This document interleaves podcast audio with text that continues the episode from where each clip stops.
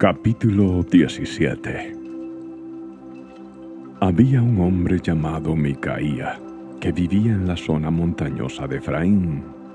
Un día le dijo a su madre, Te oí maldecir a la persona que te robó mil cien piezas de plata.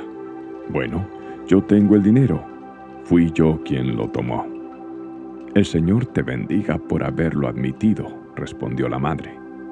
Entonces él le devolvió el dinero y ella dijo, Ahora consagro estas monedas de plata al Señor, en honor a mi hijo, haré tallar una imagen y fundir un ídolo. Así que cuando Micaía le devolvió el dinero a su madre, ella tomó doscientas monedas de plata y se las dio a un platero, quien las convirtió en una imagen y un ídolo, y los pusieron en la casa de Micaía.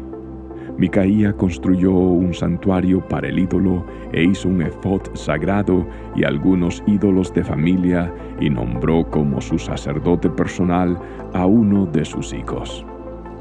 En esos días Israel no tenía rey. Cada uno hacía lo que le parecía correcto según su propio criterio. Cierto día llegó a la región un joven levita que vivía en Belén de Judá había salido de Belén en busca de otro lugar donde vivir y viajando llegó a la zona montañosa de Efraín. Mientras estaba de paso, se detuvo por casualidad en la casa de Micaía. ¿De dónde vienes? le preguntó Micaía. Él contestó, soy un levita de Belén de Judá y busco un lugar para vivir. Quédate aquí conmigo, le dijo Micaía, y podrás ser un padre y sacerdote para mí. Te daré diez piezas de plata al año, además de una muda de ropa y comida.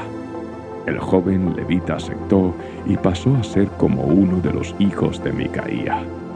Luego Micaía lo nombró su sacerdote personal, y el levita vivió en la casa de Micaía. Sé que el Señor ahora me bendecirá, dijo Micaía porque tengo un levita como sacerdote personal.